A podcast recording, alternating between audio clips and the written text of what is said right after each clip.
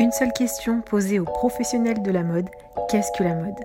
Bienvenue sur le podcast Qu'est-ce que la mode? et la série Invité de la semaine. Je suis Elsie Pommier, designer de l'individu. Aujourd'hui, j'accueille Marie Nguyen, cofondatrice de We Au départ, deux consommateurs lambda. Aujourd'hui, ils ont créé un site devenu référence pour découvrir des marques éco-responsables. Entre réflexion personnelle, chiffres qui s'invitent dans leur vie quotidienne, ils ont appris, ils apprennent et aujourd'hui renseignent le consommateur. Cette pédagogie a commencé en ligne et elle les a amenés à ouvrir une boutique sur Lyon où la conversation continue. Et aujourd'hui, ça se passe derrière le micro de Qu'est-ce que la mode? Habillé, habilleur, bonne écoute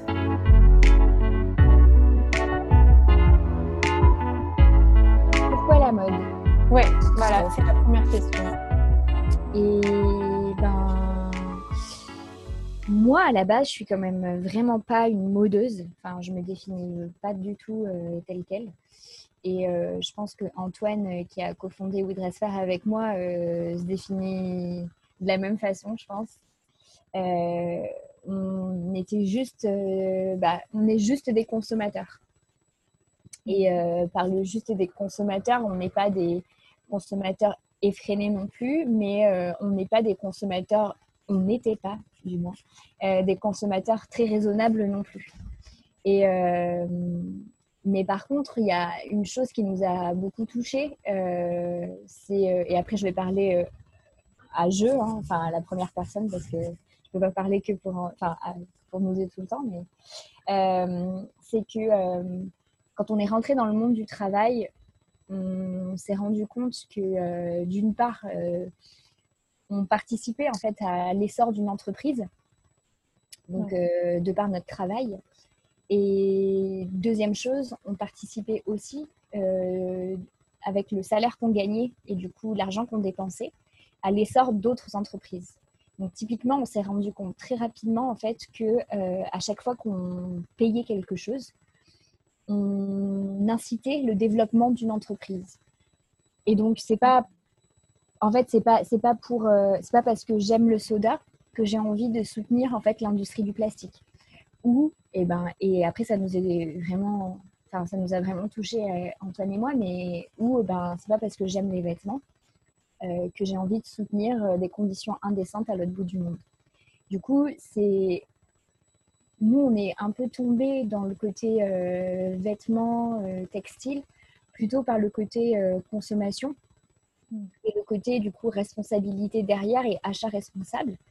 Parce que du côté de l'alimentation, en fait, rapidement, on s'est rendu compte qu'il y avait des solutions qui existaient et que c'était relativement simple aujourd'hui. Je dis relativement parce qu'évidemment, si on cherche des trucs très spécifiques, ça reste encore compliqué. Euh, mais c'était relativement simple euh, pour trouver bah, des AMAP, euh, de la nourriture locale, biologique, rencontrer les producteurs. Enfin, c'est des choses qui sont mises en place quand même depuis plusieurs années et, et qui payent aujourd'hui. Enfin, voilà, c'est aujourd'hui, c'est quand même assez démocratisé.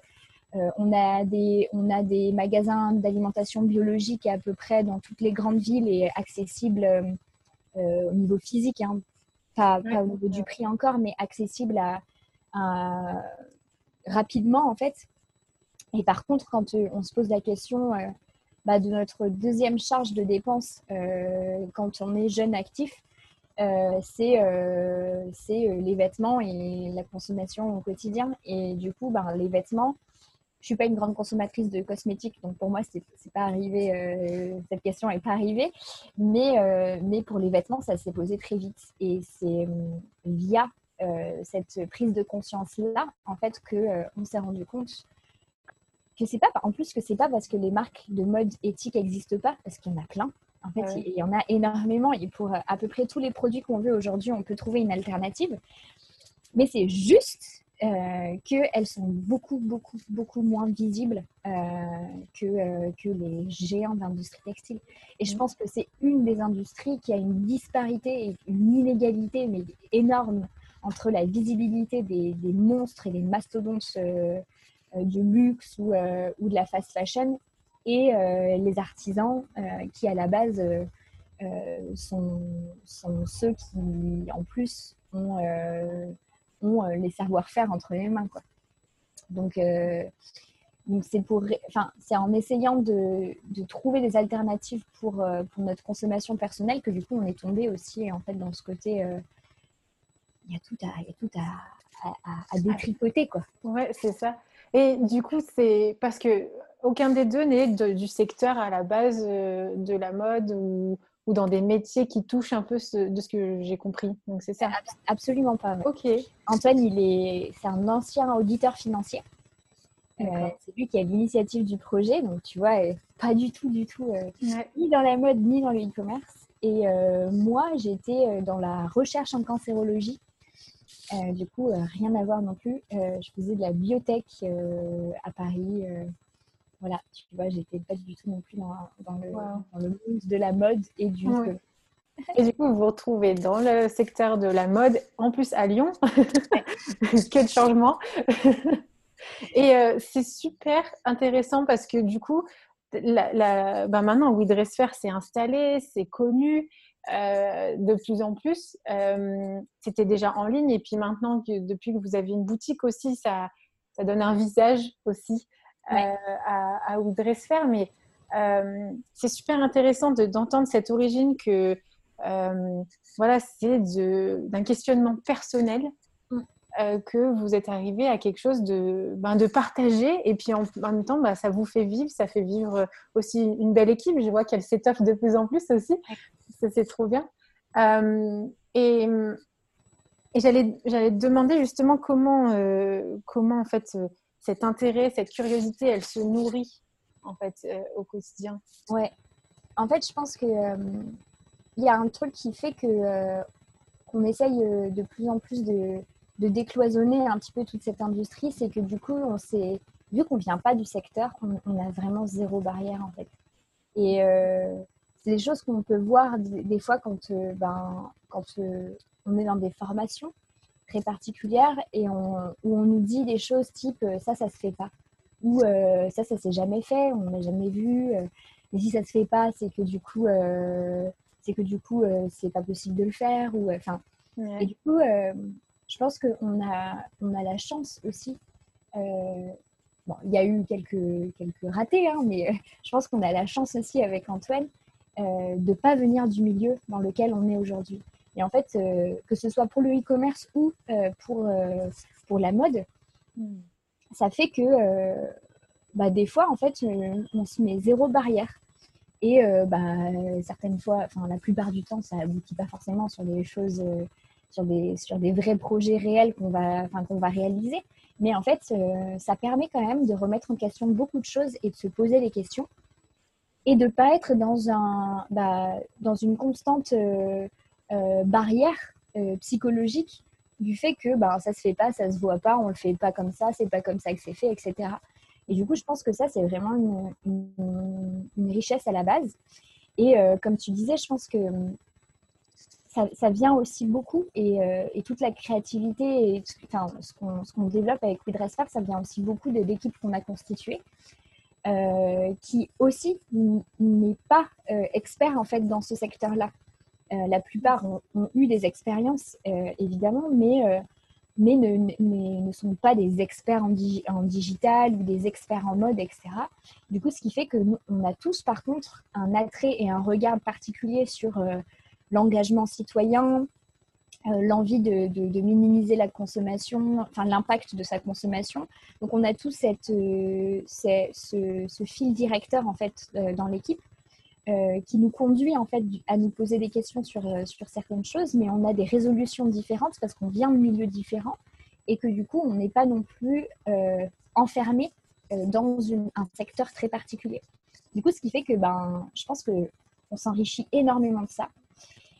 Et après, j'allais élargir encore plus. Euh, avec, on s'est toujours entouré aussi d'incubateurs, de, de, de, groupes de personnes. Enfin, moi, j'étais complètement dans un milieu euh, complètement différent à la base. Et euh, j'ai commencé à m'intéresser à l'entrepreneuriat social quand j'ai découvert un, un, MOOC en ligne qui s'appelait Devenir entrepreneur du changement, qui s'appelle toujours d'ailleurs. hmm. lancé par Ticket for Change. et et le, le premier épisode, j'en ai, j'en ai, enfin, j'en ai eu les larmes aux yeux pour te dire, parce que c'était la première fois que j'entendais des gens qui faisaient de leur travail leur, euh, leur leitmotiv, en fait, qui faisaient de leur travail l'engagement qu'ils avaient citoyen qu'ils avaient aussi à côté. Hmm. Et, euh, et, pour moi, en fait, il y avait deux choses distinctes. C'était euh, on taffe la journée et le soir, ben, on fait de l'associatif, du bénévolat, etc. ou le week-end. Mais l'un dans l'un avec l'autre, c'était presque compliqué en fait. C'était et puis il y a le côté, ben, tu vois, là il y a le côté barrière de bah, ça se voit pas, ça se fait pas, je n'ai jamais entendu parler, enfin tu vois.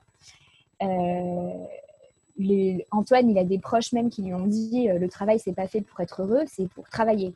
Et après on est heureux ailleurs. Ah tu vois, tu as vraiment le côté. Euh, en fait, on, dissocie et je pense dans la plupart du temps, on a on a dissocié en fait le côté le côté enrichissement personnel du travail et engagement et engagement et valeurs, ouais. Ouais, valeurs personnelles et professionnelles, elles, elles n'ont pas le droit. Euh, pareil, c'est un code. Tu parlais de, de, droit ou pas droit, de limite. C'est comme si ben, c'est normal, c'est séparé, quoi. Ouais. Et du coup, ben, c'était la première fois que je voyais des gens à travers mon écran, tu vois, sur mon cours, mais qui me disaient. Euh, donc c'était le, je, je me souviens plus de son nom, mais euh, c'était euh, le gars qui a lancé euh, Gold of Bengal, qui fait des coques de bateau, enfin qui faisait des coques de bateau en, en jute, si je me trompe pas, au Bangladesh. Enfin bref, un truc improbable. improbable. Et le mec il s'éclatait et en même temps il avait un impact de fou dans le pays dans lequel il était. Et, et du coup, petit à petit, on a intégré comme ça le réseau Ticket for Change. J'ai rencontré des gens super. Enfin, j'étais toute seule à l'époque. Hein. J'ai rencontré des gens super euh, euh, engagés qui, qui, qui, qui avaient des actions, mais qui montaient des entreprises trop cool dans d'autres secteurs, etc. Et je pense qu'en fait, tu vois, toute cette émulation aussi autour de nous euh, continue, en fait, tu vois, de. Bah, on n'est pas statique, justement. Et des fois, c'est des fois, c'est bien. Des fois, c'est bien de pas être statique. Euh, parce que ben, ça, ça, nourrit énormément de choses. Euh, d'autres fois, c'est quand même euh, c'est quand même reposant de pas non plus devoir relancer des trucs tout le temps, de pas être. voilà. Mais je pense qu'il y a des phases aussi dans, le, dans le développement d'entreprise. En ce moment, on est dans des phases explosives qui sont, qui sont génialissimes, où on lance plein de trucs et, et où on s'éclate tous les jours, mais on est fatigué. C'est sûr. Mais en même temps, en fait, la fatigue, elle est vite renouvelée et, vite reposée parce qu'en fait, il n'y a, pas cette dichotomie euh, à l'intérieur de vous, quoi, du coup. Ouais. Euh, il n'y a pas de vous, en quelque sorte, à gérer. c'est clair. Euh, et... clair, Après, c'est, donc, avec Antoine, on est en couple. Donc, c'est quand même aussi un peu plus compliqué parce que on ramène du travail à la maison. Donc, euh, le travail n'est pas forcément du travail en soi. Effectivement, on est content. Enfin, c'est pas des choses sur lesquelles euh, ça nous pèse. Euh, mais par contre, psychologiquement et physiquement, en fait, c'est de l'énergie mentale quand même qui tourne énormément. et des fois, on a juste besoin de poser le cerveau et de, de, se reposer un peu pour du coup relancer la machine. Donc, effectivement, on doit décrocher plus longtemps avec Antoine. En général, c'est quand on prend des vacances de plus de 10 jours au bout de dix jours, on, on, bah, on y pense un peu, mais plus trop, tu vois. Genre, genre c'est des choses qui nous font penser, mais, mais on n'en parle pas. Mais voilà, c'est des périodes qui sont plus longues, effectivement, pour décrocher. Ah ouais. Et là, c'est un sacré défi parce que rien que déjà dans le milieu entrepreneuriat, c'est encouragé d'être toujours, toujours, toujours actif. Ouais. Et d'autant plus, et en plus de ça, c'est que euh, c'est une entreprise, en plus dans la mode, dans le secteur qui a fait exploser les calendriers, en fait, où il n'y a plus de notion de temps. Donc euh, là, c'est un vrai travail sur soi, mais en même temps, c'est un impact euh, dans, dans l'entreprise et, et, les valeurs que vous soutenez vous encouragent vous influencent maintenant. vous avez investi des bonnes valeurs et maintenant, des fois, c'est les valeurs qui reviennent vers vous et qui vous disent, OK, on s'est engagé dans, euh, ben, on va résumer dans la slow fashion on, doit aussi pouvoir le vivre et, c'est dur parce que c'est vraiment deux, dynamiques de vie, enfin, l'entrepreneuriat et la mode compliqué sur ce point-là. Il y a ça, et puis il y a, il y a même au-delà de ça, en fait, on est tout le temps. donc, nous, on prône une consommation responsable. Donc, on prône le fait de ne pas consommer en continu. Et pourtant, on vit si on vend. Donc, on est toujours un petit peu euh, sur le fil. Hein, euh, ben, mmh. oui, effectivement, on ne veut pas euh, être dans une consommation de masse. On veut, nous, ce qu'on souhaite, c'est remplacer les achats, c'est-à-dire toucher de plus en plus de personnes et qui, au lieu d'acheter plein de choses qui sont à bas coût et pas forcément de bonne qualité, acheter une chose, mais qui soit de bonne qualité, qui va durer longtemps et qui, évidemment, derrière, rémunère bien les personnes, a moins d'impact sur l'environnement, etc. Mais du coup, ça, ça implique aussi un côté un peu euh, schizophrène où finalement, ben, ouais, il ne faut pas pousser à vendre, mais en même temps, derrière, on vit on vend. Donc, euh, tu vois, et puis, il y a, au-delà de ça, il y a encore une autre question, c'est euh, la croissance et l'économie sociale et solidaire. Est-ce que ça va ensemble? Est-ce que euh, on sait aujourd'hui qu'on vit sur une, enfin, on sait, euh, tout le monde se rend compte qu'on vit sur une planète finie, avec des ressources finies, euh, avec des gens qu'on doit rémunérer bien dans des conditions décentes. Mm. Et en même temps, on a ce côté, ben, aujourd'hui, pour faire vivre une entreprise, et eh ben, on pousse à la croissance. Et on a ce côté système économique dans lequel on vit qui pousse énormément à une croissance infinie. Du coup, comment on se positionne nous par rapport à ça? Euh, Est-ce que du coup, on veut croître de façon indéfinie? Est-ce que du coup, on va calculer une croissance et après cette croissance-là, on dira OK, on arrête, stop, on, a considéré, on considère qu'on ne pourra pas euh, avoir plus euh, et que ça, ça, ne nous correspond pas hein, avec nos valeurs de pousser plus notre modèle ou, ou mmh. est-ce que finalement on arrive à trouver une espèce de croissance de croissance euh, un chiffre, ouais, voilà, un chiffre en fait qui, qui, qui serait, euh, qui reflèterait euh, le remplacement des achats et non l'achat poussif. Mm. Enfin, tu vois, du coup, on est toujours il y a toujours ces questionnements, tu vois, à la base. Mais ce qui est super intéressant aussi, c'est que c'est pas une réflexion juste intellectuelle, c'est que vous, vous êtes, enfin là, vous êtes dans une réflexion appliquée, c'est expérimenté, expérimental. enfin, la mode doit se révolutionner et elle est en cours. Et en fait, euh, elle ne peut pas se faire euh, que intellectuellement. Ça doit être compliqué, c'est sûr, au quotidien. Et moi-même, hein, je, le, vis, hein, mais, euh, mais ce qui est trop bon, c'est que bah, elle est dynamique. Votre réflexion, elle n'est pas intellectuelle, elle est appliquée, elle, est, elle est au quotidien, quoi. et parce que, et je pense ça vraiment, parce qu'elle est euh, intuitive. Hmm. Et elle est intuitive parce que c'est un besoin qu'on a personnellement. Et du coup, comme c'est un besoin qu'on a personnellement, on va dans le réel tout de suite. On ne reste pas dans un, questionnement qui tourne en boucle en disant OK, on fait des réunions de réunions de machin, euh, on va lancer le truc peut-être, sur quel marché. Déjà, d'un, euh, nous, on n'a aucun de ces codes-là mais c'est vrai, on n'a jamais fait bien entreprises qui ont, qui, ont été euh, comme ça. Donc en fait, on n'a pas du tout ce, ce, ces réflexes. Et, euh, et, le deuxième point, je l'ai perdu, mais voilà. et est-ce que des fois, il n'y a pas. Euh, bah, des, fois, j'ai l'impression que c'est enthousiasmant, c'est sûr, parce qu'il y a tout à faire, tout à construire, tout à penser, repenser. Est-ce que comment tu gères aussi parfois cette fatigue? Est-ce qu'il y a une notion, enfin, des fois, un sentiment de solitude? Puisque c'est assez novateur. Mm. Euh, Alors, euh, je pense que on s'est senti seul au tout début quand on n'arrivait pas à définir nos besoins. Donc en fait, on, on pataugeait, mais on ne savait pas pourquoi.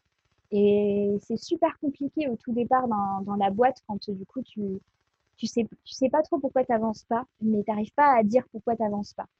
Et du coup, bah, il n'y a personne pour t'aider. Et donc là, tu te sens vraiment super seul. Et euh, au tout début, vraiment au tout début, c'était ça. Et après, petit à petit, ça s'est décanté. Il y a eu énormément. Et je pense que le plus gros souci dans une entreprise, quand euh, tu viens pas du, secteur et que du coup, tu n'as pas eu de formation ou quoi sur l'entrepreneuriat, c'est euh, la structuration d'une entreprise et la structuration de l'équipe, les objectifs, les trucs comme ça. Euh, ça, pour le coup, c'est contre-intuitif.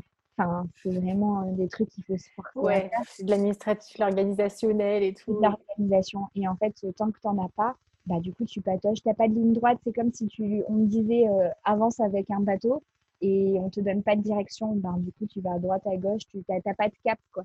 Donc, tant qu'on n'avait pas réussi, tu vois, à structurer ça, on s'est senti très seul. Mais on ne savait pas quoi dire aux gens. Bah, en fait, parce que bah, du coup, on ne savait pas pourquoi on n'y arrivait pas. Euh, et après, maintenant, aujourd'hui, euh, c'est, aujourd'hui, c'est, plutôt l'inverse. On, manque de temps pour, euh, pour faire toutes les choses qu'on a envie de faire. et en fait, on, on se sent aussi assez légitime pour le faire. Et il y a eu aussi un temps entre le moment où on avait des idées, mais on, on ne savait pas trop si on était à notre place pour, pour dire ces choses-là. Et aujourd'hui, où du coup, ben, on a plein d'idées et on n'a plus aucun problème de se sentir à notre place pour le faire. Euh, et ça, ça prend aussi du temps. Et, et je pense que ça prend du temps, mais aussi beaucoup de soutien et de reconnaissance euh, de pairs, euh, de personnes qui sont dans le milieu et qui du coup nous reconnaissent en tant qu'acteurs en fait du secteur. Je pense que ça, c'est hyper précieux. Et en fait, dès le départ, euh, intégrer des réseaux de, qui sont dans son secteur, c'est super important. Hmm.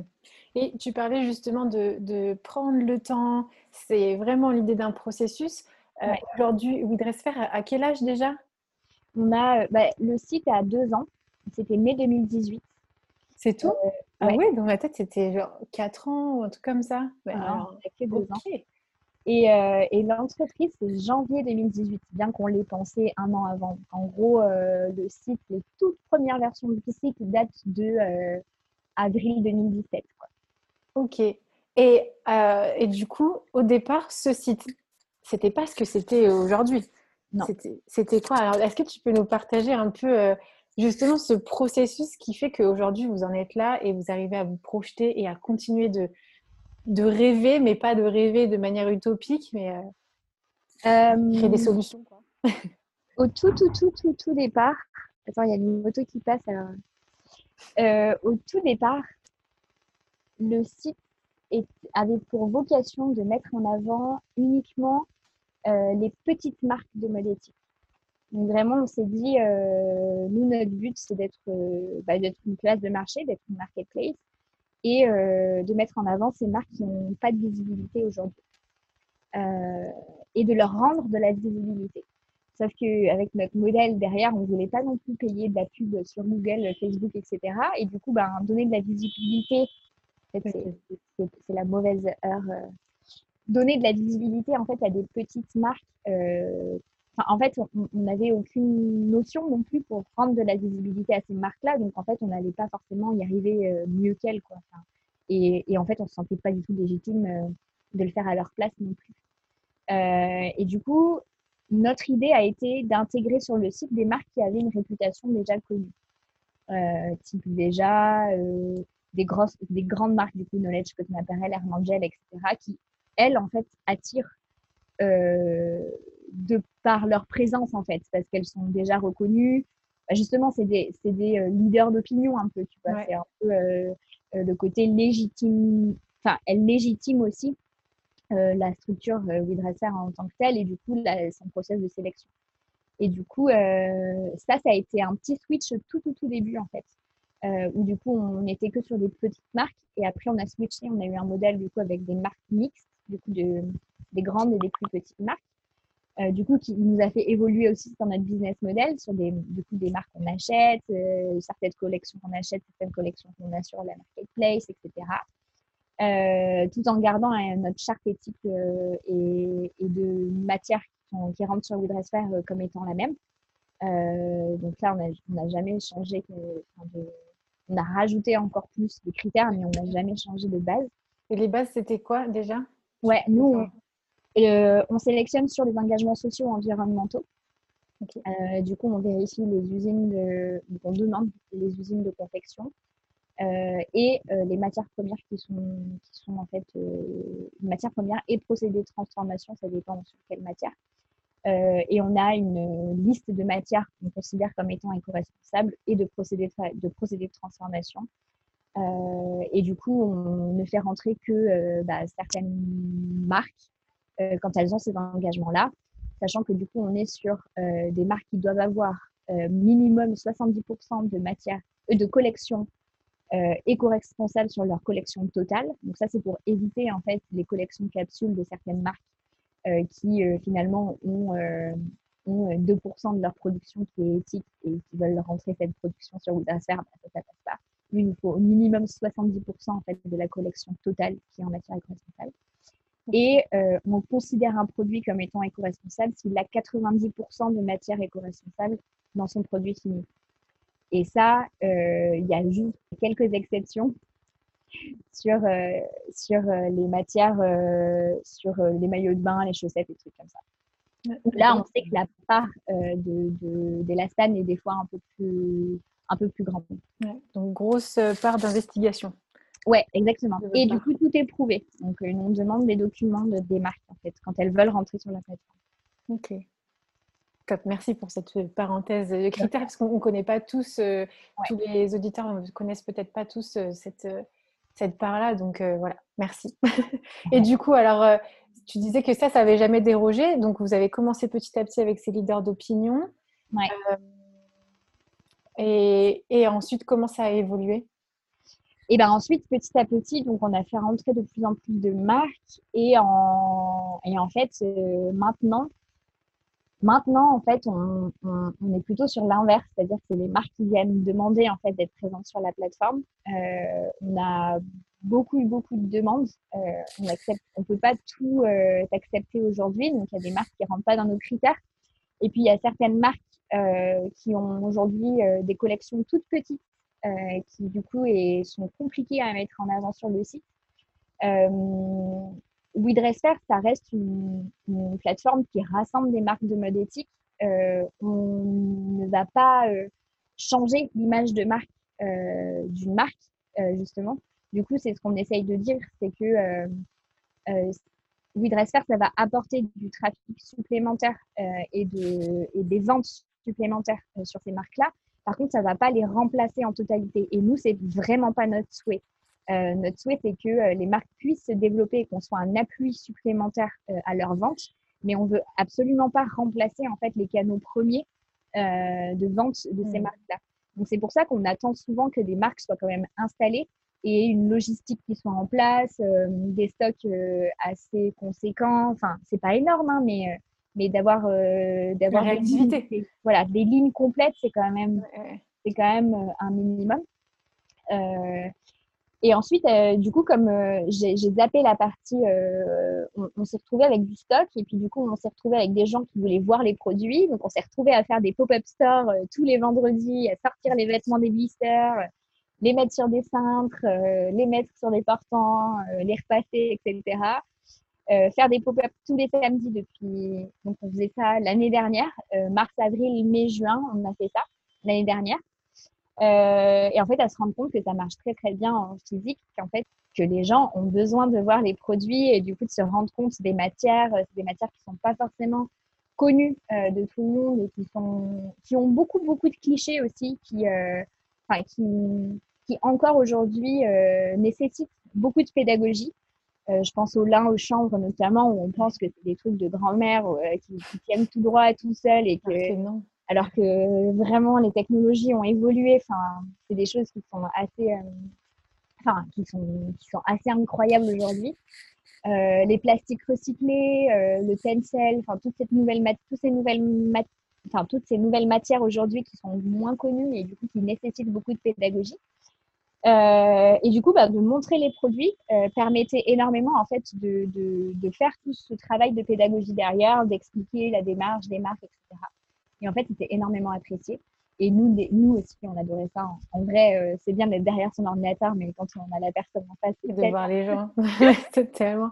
Et, euh, et on a eu la chance, en fait. Donc, euh, on faisait les pop-up à Lyon, dans le premier, dans une rue qui s'appelle la rue des Capucins, qui est une rue où il y a beaucoup de gens qui klaxonnent. et, et, du coup, on était au 20 rue des, 20 rue des Capucins. Euh, hébergé par une école de code qui s'appelle Le Wagon, euh, qui est euh, en fait l'école de code qu'a fait Antoine quand il a sorti la première version du site. et c'est grâce au wagon notamment que, que du coup on, bénéficie d'énormément de soutien enfin de, de, développeurs, etc. Et qu'on a trouvé notre troisième associé qui s'appelle Kevin, qui est professeur au wagon et qui est responsable de toute la partie technique du coup de WeDresser. Et du coup, bah, le wagon nous prêtait, euh, comme c'est une école, le samedi, dimanche, bah, il n'y a personne. Du coup, nous prêtait leurs locaux euh, le samedi pour faire les pop-up. Et, euh, en fait, on a trouvé dans la même rue, du coup, aux 4 rue des Capucins, une boutique qui se libérait de à peu près 150 mètres carrés en tout, avec 80 mètres carrés de vente et un stock, une, un bureau en haut. Du coup, bah, on, a récupéré, on a récupéré ces locaux et en fait, Aujourd'hui, on est super content d'être euh, présent euh, physiquement à Lyon euh, avec Cécile qui vous accueille tous les jours du mardi au samedi pour vous parler de mode éthique, mais pour aussi vous présenter des produits, etc. Un point de vente, je pense, c'est quand même, ça change énormément de choses, notamment sur comment on aborde les sujets quand on se projette dans le web, c'est que des hypothèses et des projections. Euh, quand on parle aux gens dans une boutique, euh, c'est du face à face et c'est du direct. du coup, en fait, ça, nous permet d'évoluer énormément sur beaucoup, beaucoup de questionnements. Bah ouais, c'est un véritable, enfin, c'est un, échange beaucoup plus direct parce que euh, tu parlais de pédagogie et tout ça, mais en parallèle de tout ce travail de plateforme, il y a eu aussi un, blog, enfin, il y a, toujours cette partie, enfin, vraiment pédagogique aussi du blog qui présente, qui informe, euh, qui partage. Euh, donc, et ça, ça, ça, ça, a aidé aussi. Enfin, ça, ça, va, changer un peu. Je, ah ouais Je ne veux pas trop en parler. ok, ce sera la surprise justement. ce sera la surprise de l'année prochaine, je pense. Super. Euh, enfin, petit à petit, ça va changer avant, avant l'année prochaine. En fait, euh, dès la base, en fait, avec Redressar, on s'est donné deux missions. Donc, euh, la partie e-shop, c'est permettre aux consommateurs de trouver des vêtements de mode éco-responsable quand ils en ont besoin. Donc là, c'est répondre à, tous les besoins en termes de style et de valeur euh, sans jamais déroger à la charte de sélection de base. Et la deuxième mission, c'est de rendre plus transparente cette industrie qui est encore très opaque. Mm. Et euh, ça, c'était donc une vraie mission de pédagogie et de sensibilisation qui a toujours été au cœur en fait de Redresser.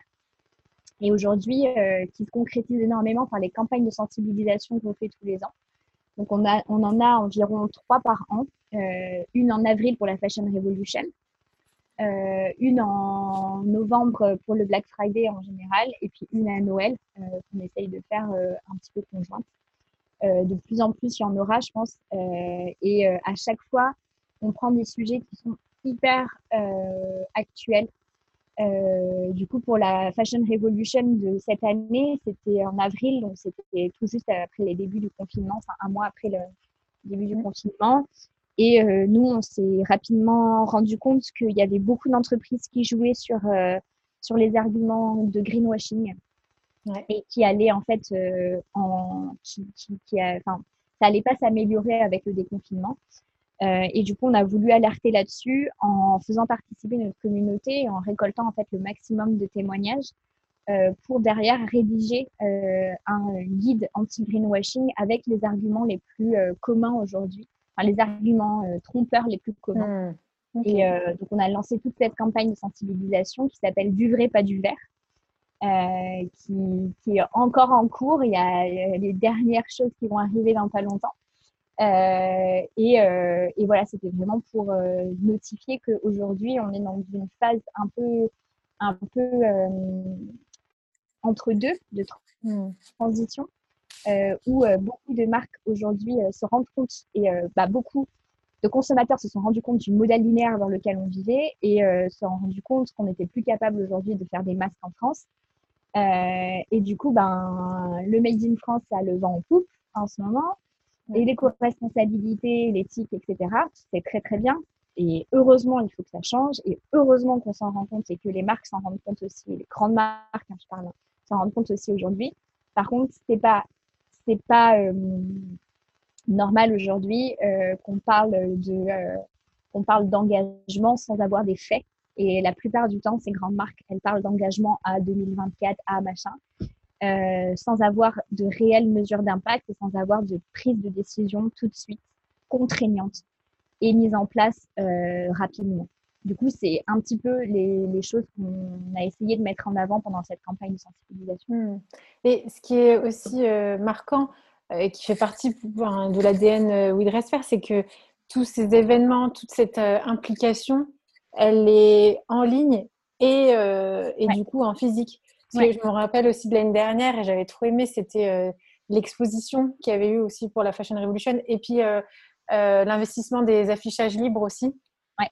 Euh, qui est euh, qui n'est pas en mode de rentre dedans et, euh, dans le sens culpabilisatrice, enfin culpabilisante, je sais pas comment on peut dire, mais, mais vraiment dans cette notion de d'informer, de surprendre, mais de et, de mais aussi être solutionneur. Enfin, parce qu'on a, moi perso quand, quand je m'engage, je, je me suis dit, ah, mais il y a en fait d'autres personnes qui veulent être alignées à leurs valeurs personnelles dans leur milieu professionnel, dans la mode. Euh, mais il y avait beaucoup de personnes qui étaient dans cette démarche de, de ben, ouais, qui, qui faisaient culpabiliser le consommateur ou bien le, professionnel parce qu'on n'était pas 100% clean. Et, mm.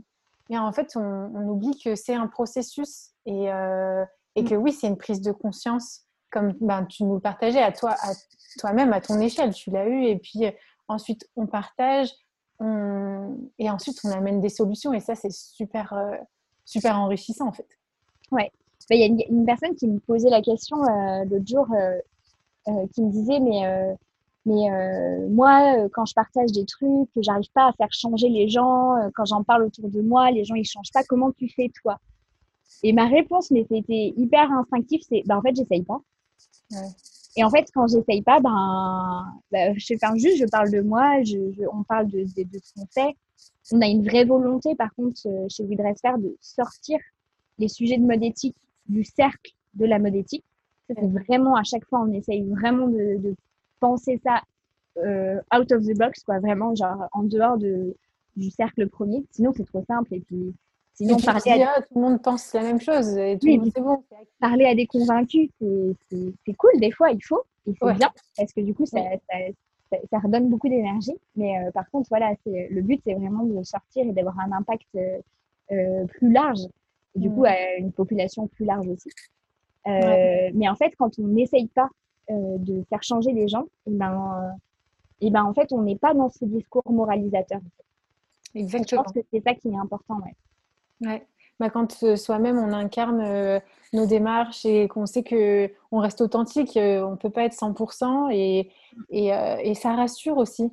Et je pense que c'est une pression qu'on a. C'est une des limites et des, barrières qu'on met aussi dans le secteur de la mode où c'est ça ou rien. Enfin, on ne se laisse pas le temps du processus de se dire attends, on, change de consommation.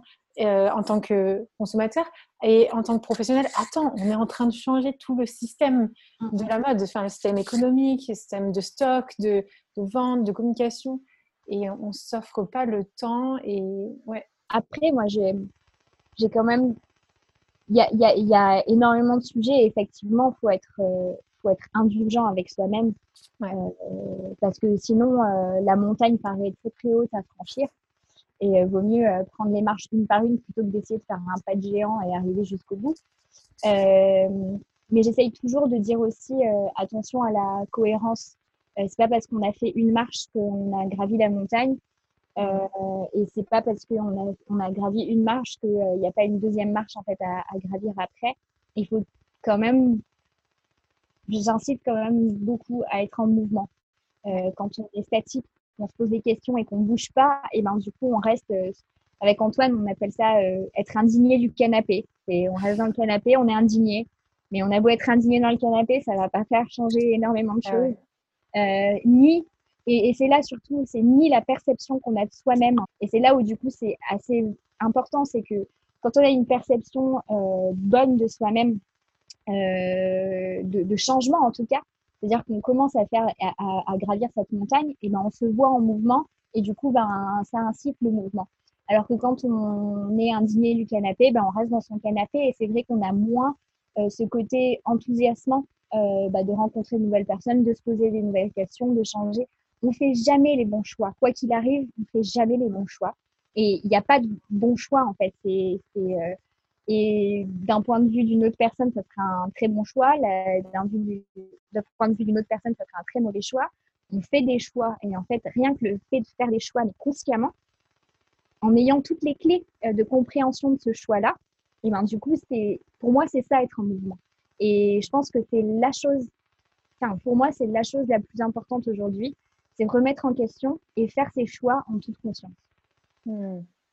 Trop beau trop bons mots. De, pour moi, c'est des bons mots de, euh, qui, enfin, qui reflètent aussi vraiment la mode aussi. C'est que la mode, elle s'est laissée statuer et figer. Et, mm. et là, elle, redevient euh, euh, belle parce que justement, elle revient en mouvement. Et c'est tout à fait juste. Merci pour ces mots. Et juste petite dernière question par curiosité. je me demandais euh, pourquoi Lyon? Ah, bah ça c'est. Alors il y a, y a plusieurs raisons. On aime bien dire que parce que on aime bien charrier un peu les Parisiens. On aime bien dire qu'on voulait euh, décentraliser la mode éthique et être euh, présente en région. Bah, bon, après Lyon, ça reste une grande ville quand même. Ouais, ouais. ça reste la province pour les Parisiens. Et après, il y a des choses un peu plus perso. Euh, Antoine, il bossait ici. Euh, du coup, il était, euh, il travaillait dans la région. Du coup, bah, donc, il a voulu rester ici. il a sa famille proche qui habite à Clermont-Ferrand, donc ça reste pas très loin. Et, et, la troisième chose, c'est que donc moi, je connaissais pas du tout Lyon. Moi, je suis vraiment arrivée, j'ai débarqué ici, je connaissais pas du tout. Je suis de Bordeaux à la base et, et vraiment, j'adore enfin, j'adore Lyon. Vraiment, je suis tombée amoureuse de la ville crois que, enfin, vraiment, je, resterai dans la région quoi qu'il arrive. Et on adore la montagne tous les deux. Euh, et c'est montagne. Antoine est parapentiste. Du coup, effectivement, il aime bien rester quand même dans cette région. Et, et aujourd'hui, on vit dans le vieux Lyon et on est super content d'être dans le vieux Lyon. Oui, mais on est voisins alors. Oui, on n'est pas loin, je me souviens. Trop bien. Mais, et puis, euh, juste une petite dernière question du côté mode et, entrepreneuriat. Alors, est-ce que euh, c'est positif, négatif euh, d'être dans cette, dans cette ville de Lyon? Comment, comment tu, tu perçois? À Lyon, il y a plein, plein de choses. En fait, il y a énormément de choses et je pense que, niveau textile, c'est assez, ça bouge énormément. après, on n'est pas dans la production, nous. Euh, du coup, euh, j'ai moins le côté euh, filière complète. effectivement, je sais pas, je saurais pas dire. il y a un roman. là Oui, oui. Je sais quand même qu'il y a des berceaux. C'est un berceau textile, mais du coup, comme on n'est pas trop en contact du coup avec toute la filière complète, on, a moins la vision globale de, de la région niveau textile.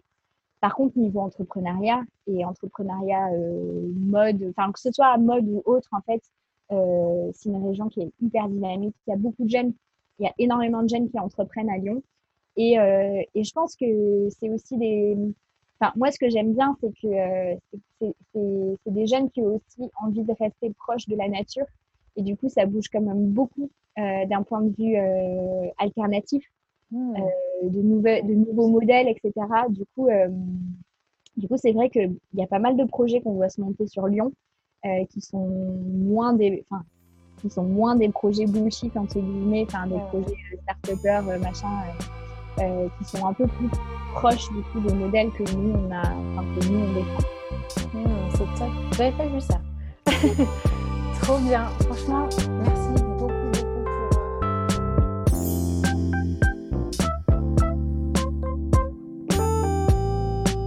Découvrez le lien vers le site WeDressFair et les noms de plusieurs projets que Marie a évoqués dans la description de l'épisode.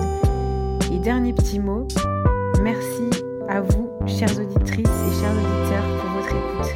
N'hésitez pas à réagir ou à m'écrire sur contact.elziponi.com.